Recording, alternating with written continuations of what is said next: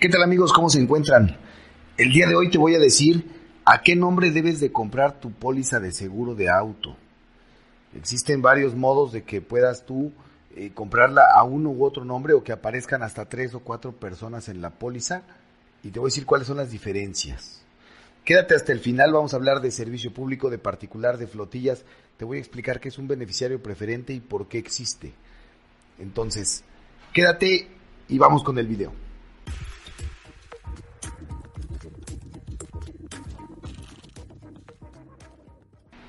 Vamos con esta información, pero antes no se te olvide suscribirte a mi canal para que sigas recibiendo toda la información y puedas eh, conocer cómo funciona tu póliza de seguro, sepas cómo usarla, sepas qué es lo que debes de exigir a la compañía, exigirle a tu agente de seguros y una guía completa. En este canal vas a encontrar de cómo funciona las condiciones generales de tu póliza. Vamos a empezar. ¿A qué nombre debemos de comprar o, poner nuestra póliza de seguro? Primero vamos a ver los términos. El primero es el asegurado.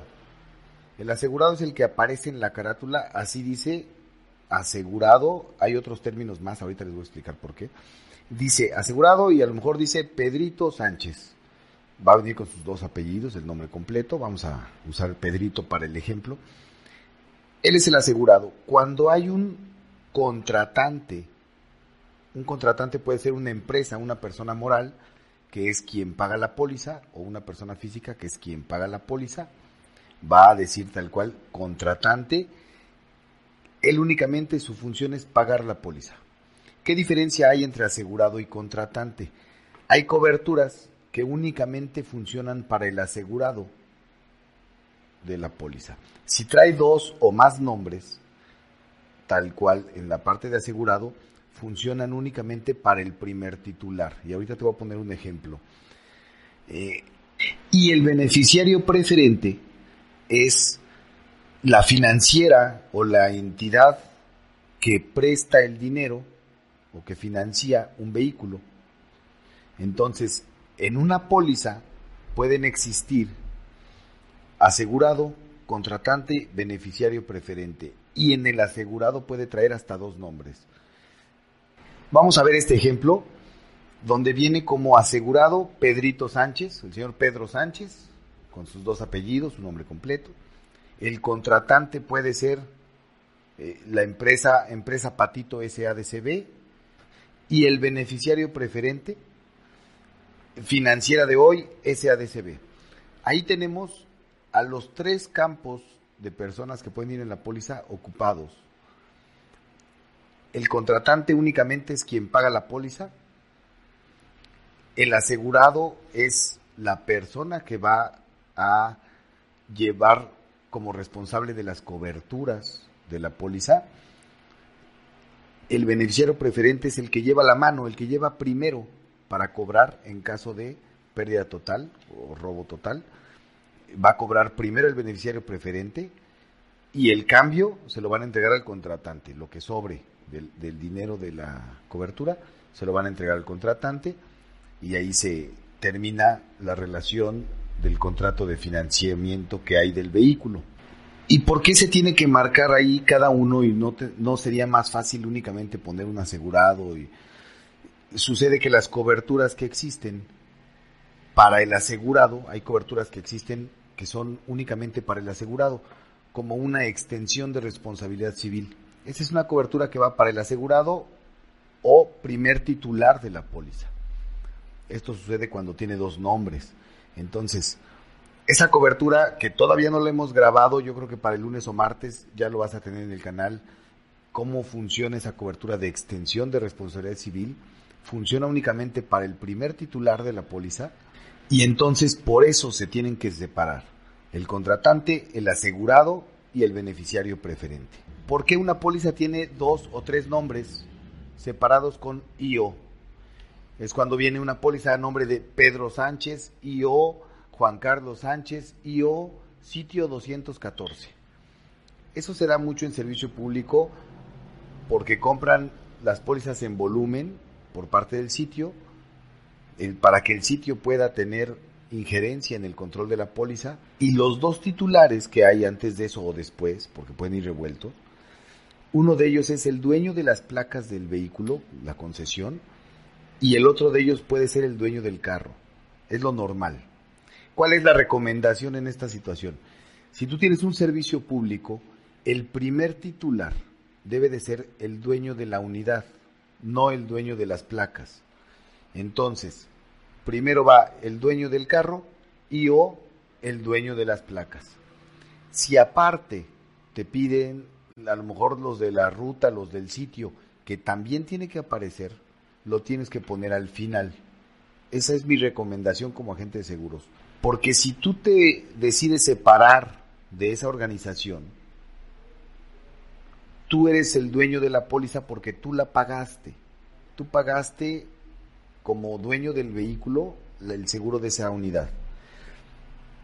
Si tú la quieres cancelar o le quieres modificar algo, no vas a poder si tú no eres el primer titular.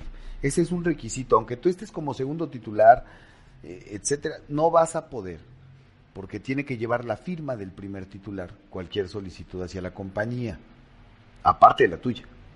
Cuando tú eres el primer titular, tú puedes modificar de la póliza prácticamente eh, muchísimas cosas. ¿Y de qué modo te puede afectar? Si tú eres el dueño del carro y eres el último en esa listita de dos o tres nombres, cuando te pidan la concesión, por alguna razón terminas de rentar esas placas, ya no las vas a rentar esas, eh, te piden que devuelvas las, las láminas, el dueño de las láminas que estaría como primero puede solicitar el cambio de unidad en la póliza. En una póliza de servicio público, de tres cosas solo se puede cambiar una. Es decir, puedo cambiar el vehículo, puedo cambiar las placas o puedo cambiar el nombre, pero no puedo cambiar dos a la misma vez o tres.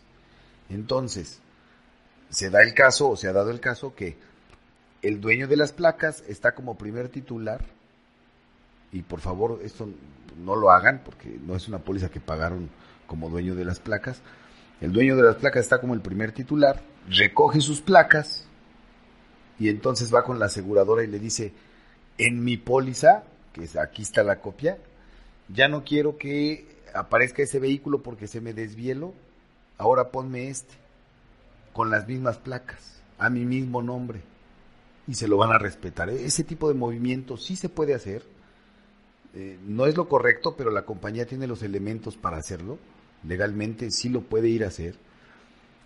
Eh, mal hecho, porque tú tienes a lo mejor tu póliza de seguro, estás confiado y cuando llegas a la compañía para ya sea una cancelación o cambiar la placa de tu unidad, ya no lo puedes hacer porque la póliza ya tiene otro cambio anterior.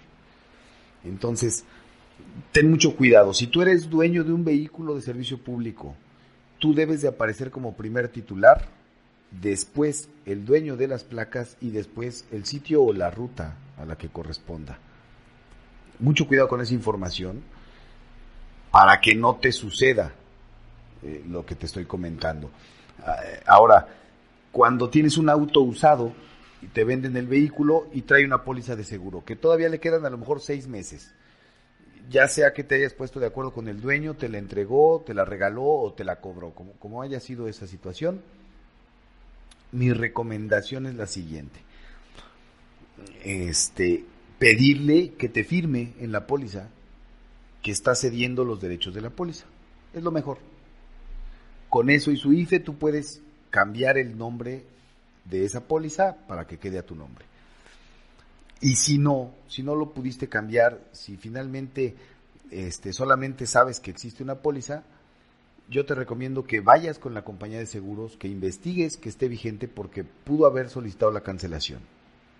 No te quedes confiado a que hay, al fin que hay trae, porque puede cancelarla en cualquier momento y no va a quedar amparado tu vehículo. En el caso, ahora vamos al otro caso, de que te regaló la póliza. Aquí está, mira, te la regalo, le quedan tres meses, úsalo.